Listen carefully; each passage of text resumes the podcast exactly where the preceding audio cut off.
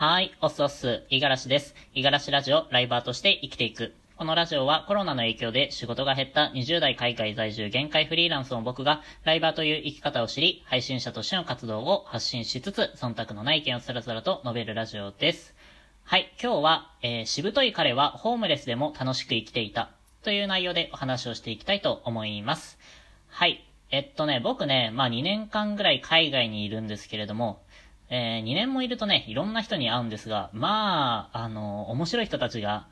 多いですね。そんな中でね、えー、こいつはやべえなって思ったやつをちょっと一人ピックアップして今日はお話をしていきたいと思うんですが、えー、彼はですね、えー、まあ端的に言うと、生きる力が強い男っていうのが、まあ一番しっくりくるかななんて思ってます。彼との出会いは、オーストラリアで僕がワーキングホリデーをしていた時にあったんですけれども、えっと、ワーキングホリデー中に、えー、ファームジョブっていうものを、えー、見つけに、僕は田舎の方に行ったんですよ。まあ、いわゆる畑仕事ですね。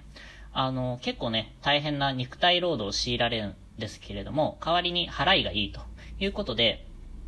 あのまあ、ちょっとお金に困っていた僕は、まあ、それに飛びついて、えー、田舎までね、のこのこ行ったんですが、そこで、あの、知り合ったのが彼です。彼もね、まあ、あの、結構境遇が近くて、日本で、えー、数年、まあ、社会人として働いて、で、なんかね、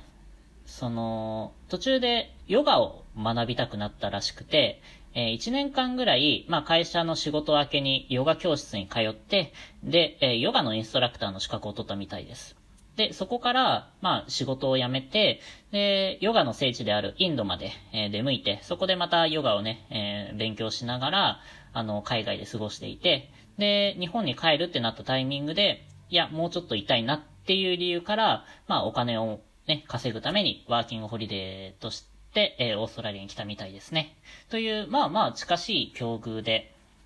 まあ、そういう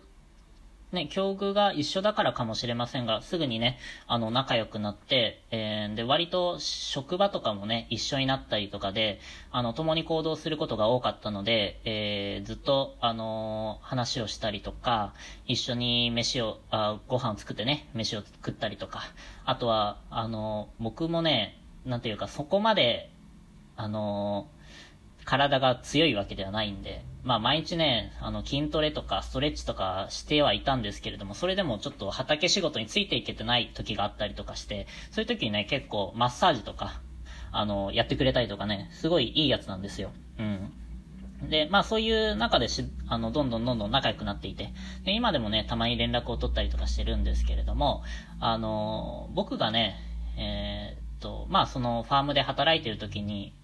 あの、他のちょっと事情でね、離れなければいけなくなったんですね。なので、まあ、それをきっかけに彼とは別れてしまったんですけれども、えー、彼と別れて1、2ヶ月後ぐらいかな。まあ、違う土地でまた僕が新しい仕事にね、付き始めて、まあまあ、これからまた頑張っていくか、みたいな時に、えー、向こうから電話かかってきて、そっちどうみたいな感じで、あの、近況報告が始まったんですけれども、今何してんの？って聞いたら、あの、彼も違う、あの、ファームを離れてね、えー、違う場所に出てきたと。で、聞いたら、今、あの、仕事が見つからなくて、えー、家も見つからなくて、ホームレスをしてると。え？ホームレス？みたいな え、大丈夫なの？生きていけるの？みたいな風に聞いたんですけれども、あの、僕の心配とはね、あの、裏腹に、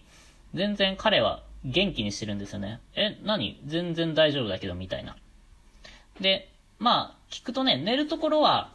彼はね、車を持っていたので、えっと、まあ、その、寝るときは車の中で、えー、当時は冬だったかな、オーストラリアの。なので、えー、結構寒いんですけれども、車の中で、あのー、いろいろね、羽織って、えなんとか寒さをしないで、えしのいで寝ていると。じゃあ、あの、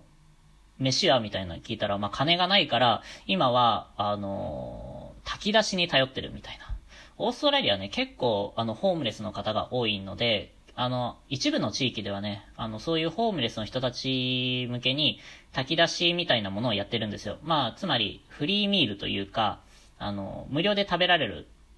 食事ですね。これをたまに炊事してるところがあるみたいで、そういうものを、あの、ホームレスは、ホームレスなりのコミュニティが あるらしくて、あの、今週はここで炊き出しが出るぞとか、ここの炊き出しはめっちゃうまいぞ、みたいな、あの、そういう話を聞きつけて、なんとかなんとか辿って辿って、えー、自分が生きていけるようなポジションを確保して、車もね、あの、路上駐車とか、あのー、やっぱり怒られるところは怒られるから、怒られない場所をきちんと見つけて、で、お腹が減ったら、あの、炊き出しまで出向いて、えー、ご飯を食べるみたいな。そういう、そういう生き方をしてたんですね。お前何やってんのみたいな風に、あの、当時は驚いたんですけれども、彼は心底元気で、で、その後ね、また何度かやりとりしてたんですけれども、多分また1、2ヶ月後ぐらいからな、気になってね、僕の方から連絡を取ってみたんですけれども、あの、聞くとね、えっと、今度はそのホームレスのつながりで、まあ、ヨガのね、インストラクターの資格を持っているっていう中で、やっぱり、その、ただでね、ホームレスの人たちになんかマッサージとかしてあげたりとかしてたんですって。えー、そしたら、まあ喜んでくれてすごい友達の輪が増えて、っていうその中から、なんかね、えっと、金持ちの体の不自由なおじいちゃんを紹介されたと。で、そのおじいちゃん、あの、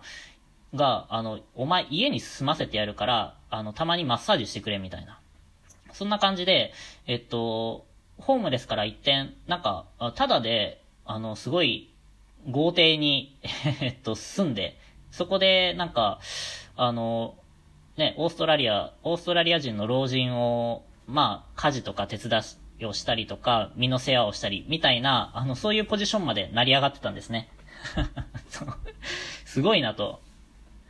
今は、だから、家賃も一切かかってないし、料理も出てくるし、まあ自分でも作ると。で、だから生活には一切お金がかかってなくて楽しくやってるみたいな、そんなところまで来てたんですよ。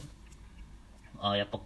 なんか持ってるな、みたいな風に思ってたんですけれども、その後にまた、あの、少しね、期間分けて電話をしてみると、今度は、なんか自分でビジネスをやってたんですね。というのも、なんか、近くの公園に朝出向いて、そこでヨガをやってたら、いろんな人たちが集まり出して、じゃあヨガのレッスンをしましょうっていう感じで、えー、初めはなんかドネーションっていう、まあ、いわゆる寄付ですね。寄付で、まあ、ヨガのレッスンを教えて、えー、僕の、まあ、ヨガのレッスンが良かったと思ったら、ぜひお金をくださいみたいな感じでやってて、でそれでお金を稼いだりとか、で、日中は、なんか近くのマーケットに、あのー、まあ、ヨガ関係だからすごい知識が結構豊富だったんですけれども、パワーストーンとか、あとはアロマですね。うん、そう、アロマキャンドルとかそういうものを自分で仕入れて、で、それを、あの、オーストラリアにあるマーケットで販売をするみたいな仕事をしてたんですよ。急にね、あのー、ホームレスから、えー、住み込み、で、次には自分で、なんか、仕事を作るみたいな。そこまでね、えー、成り上がってたんですよね。いや、本当にびっくりしました。結構ね、ワーキングホリデー来てる人たちって、あの、やっぱ普通に学校通って、多少英語勉強して、で、えっと、オーストラリアにいる、あオーストラリア、オーストラリアにある、まあ、あの仕事先、まあ飲食店が多いかな。飲食店だったり、まあファームワークだったり、そういうところをやって、あ、オーストラリア楽しかったな、つって帰っていくっていうのが、まあ大体のワーホリ者なん、ワーホリ経験者なんですけれども、あの、彼はまた違うね、ルートで辿って、で、しかも、彼はね、やっぱお金がなかったんで、学校とかも帰ってなかったんですけれども、そうやって自分で、あの、生きるために、やっぱ語学力っていうものも身につけていて、その当時やっぱり僕と比べても結構差がありましたね。僕はやっぱりちゃんと勉強、まあ、やってはいたんですけれども、そこまで、あの、英語を必死に喋らないと死ぬみたいな、そんな感覚でやってたわけではないので、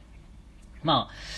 おかげさまでね、えー、あっさり彼に抜かれていたと。な、そんな感じでね、すごい悔しい思いもしたことはあるんですけれども、いや、本当に、こういうやつもいるんだなっていう風に思えた、えー、人物ですね。で、今はね、えっ、ー、と、日本に帰ったという話は聞いていて、で、その後については最近はちょっと連絡を取っていないんですけれども、今話してみてね、なんか、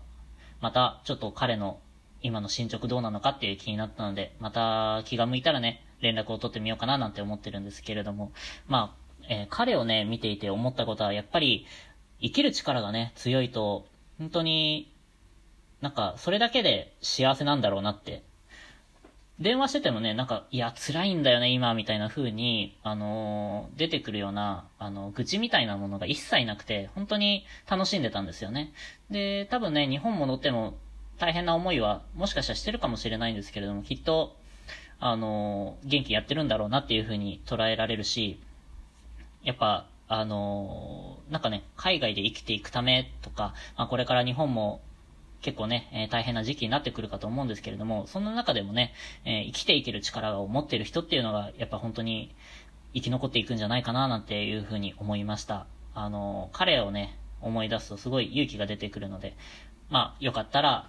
このね、えー、放送を聞いて、え勇気をお裾分けできたらいいな、なんて思っています。はい。ということで、今日は以上です。はい、またね。